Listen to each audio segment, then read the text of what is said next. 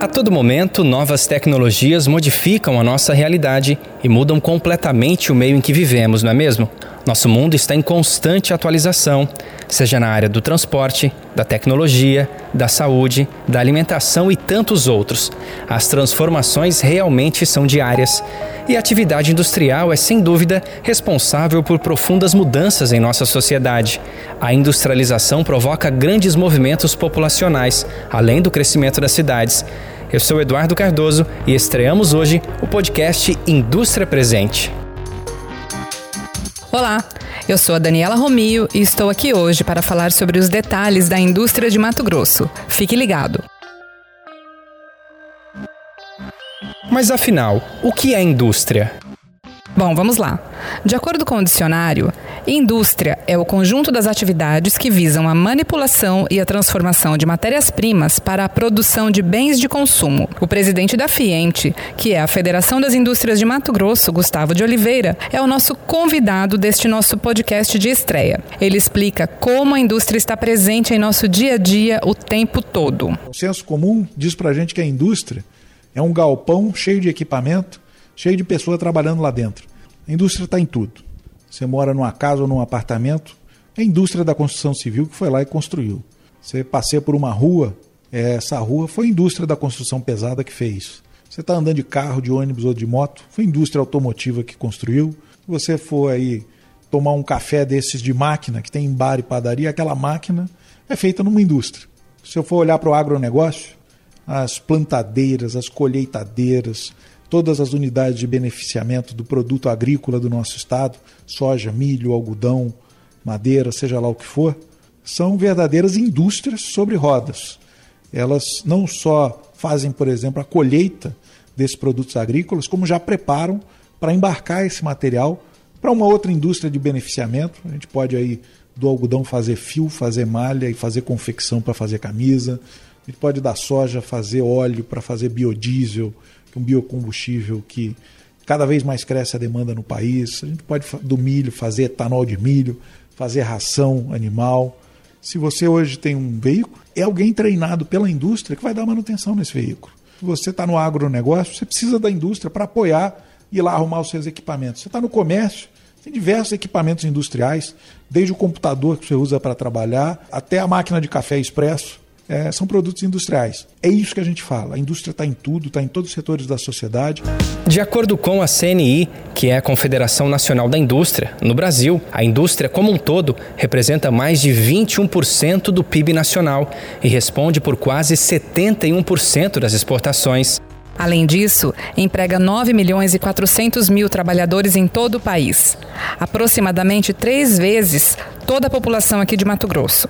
Falando nisso, de acordo com dados da Relação Anual de Informações Sociais, que é a RAIS, isso do ano de 2018, o setor industrial matogrossense tem quase 11 mil indústrias, que juntas geram mais de 141 mil empregos e respondem por 39% do ICMS do Estado. E para cada um real produzido na indústria, são gerados R$ 2,40 na economia.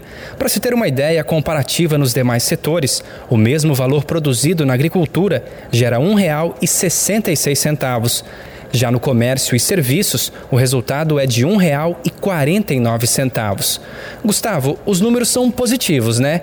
Mas na sua opinião, poderiam ser maiores e também melhores? Não é possível a gente ter um país com tanto potencial e a indústria patinando há tanto tempo. Estava comentando é, na reunião desse mês lá na CNI em Brasília, a gente ouve tantas nações no mundo que tem apenas uma riqueza, né?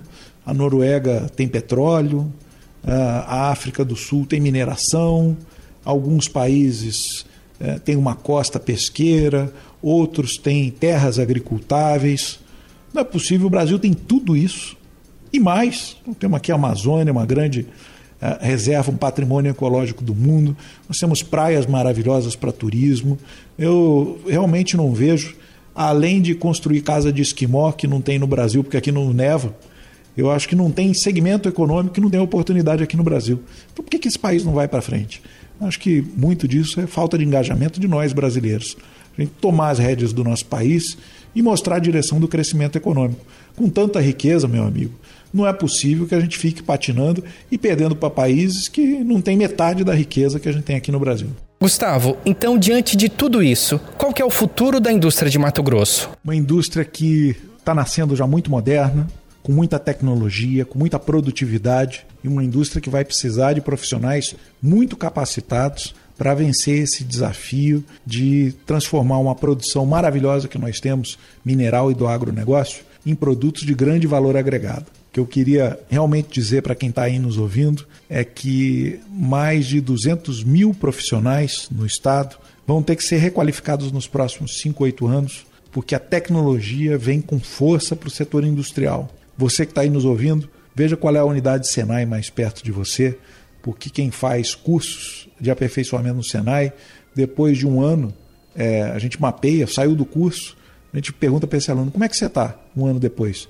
E olha, 98% deles estão empregados, empregados com salário em média 20% maior do que o que tinham antes. Então você que está aí ligado no que vai acontecer no Estado, nos desafios da indústria, procura aí uma unidade Senai perto de você procura aqui a sede da Federação das Indústrias, você vai saber os empregos que estão disponíveis na indústria e as qualificações que nós temos para você aproveitar essas oportunidades. O futuro da indústria depende de você que está ouvindo aí a gente. A gente conta muito com você para escrever esse futuro. Contem sempre com a Federação das Indústrias.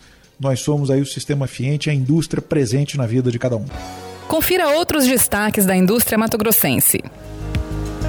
Atenção corredores! O SESI Mato Grosso já está preparando a segunda edição da Corrida da Indústria.